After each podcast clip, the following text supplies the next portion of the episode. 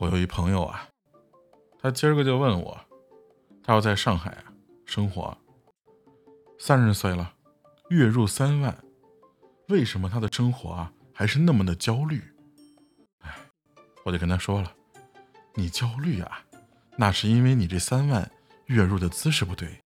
你想想，如果你这月入三万的组成是月薪一万，另外呢有四套房子，他们加起来租金两万。你绝对不会焦虑的，稳的一批啊！